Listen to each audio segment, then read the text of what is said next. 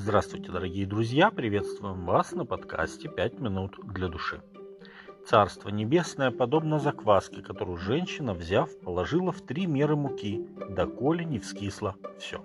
Евангелие от Матфея, 13 глава, 33 текст. Эти слова Иисуса, должно быть, привлекли особое внимание, а может даже вызвали некоторое замешательство слушающих. Дело в том, что закваска, издревле использующаяся для производства хлеба, еще со времени исхода чаще всего рассматривалась как символ греха.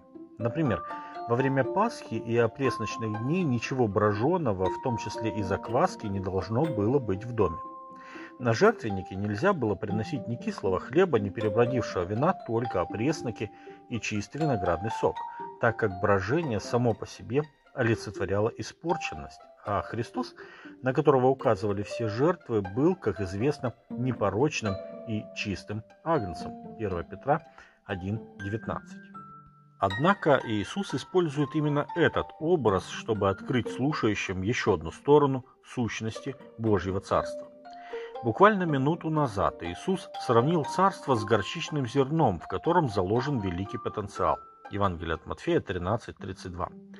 Зерно, которое превращается в могучее растение, буквально появляясь практически из ниоткуда, символизирует то крохотное начало Христовой Церкви в лице немногих его учеников, которое выросло в сильное всемирное движение. Иисус указал на количественный, видимый рост своей Церкви. А в притче о закваске Иисус указывает на качественные изменения, которые переживает мир, если туда будет посеяно Божье зерно. Закваска или дрожжи действуют так, что попадая пусть даже в самом малом количестве в тесто, через какое-то время они полностью изменяют это тесто. Оно становится воздушным, из него получается вкусный мягкий хлеб. По сути, закваска все тесто превращает в другую закваску. Она изменяет свойства теста и придает тесту свои качества, при этом не воспринимает качество окружающей среды. Причем не имеет значения количество теста и закваски. Сколько бы много теста ни было, при достаточном времени все оно изменится под действием закваски. При этом сама закваска стабильна, тесто ее не способно изменить. Возможно, в этом и есть главная мысль этой притчи. Христова Церковь находится среди мира, но мир не может на нее повлиять. Это Церковь, то есть Христовы ученики изменяют этот мир – своей жизнью, примером веры, молитвами, словом и делом. Будучи как бы чуждыми этому миру, именно Христовы последователи изменяют этот мир. В молитве о своих учениках Иисус просил Отца Небесного «Не молю, чтобы Ты взял их от мира, но чтобы сохранил их от зла. Они не от мира, как и я не от мира. Освети их истинную Твоею, Слово Твое есть истина.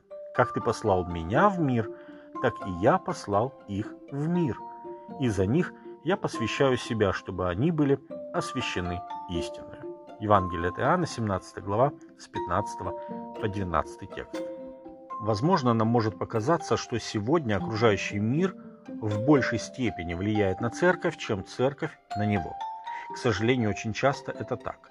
Но случается так лишь потому, что в какой-то момент мы не позволили Святому Духу продолжать трудиться над нашими сердцами.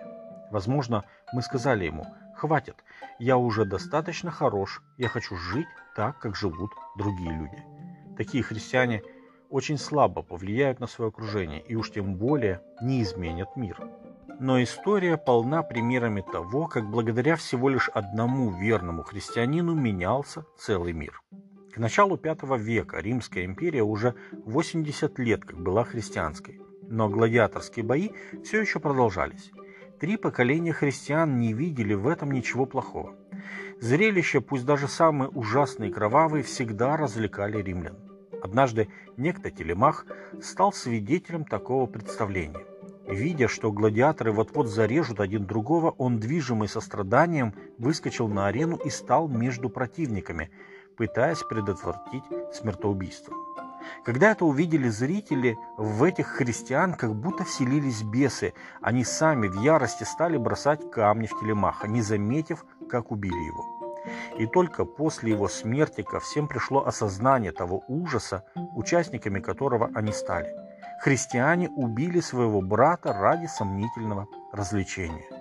В тот же день, 1 января 404 года, император Ганорий, бывший свидетелем смерти этого праведника, навсегда запретил гладиаторские бои, сделав мир хоть чуточку лучше. Именно такие люди, для которых самым ценным в жизни был Христос и его истина, меняли, меняют и будут менять наш мир. С вами были «Пять минут для души» и пастор Александр Гломоздинов.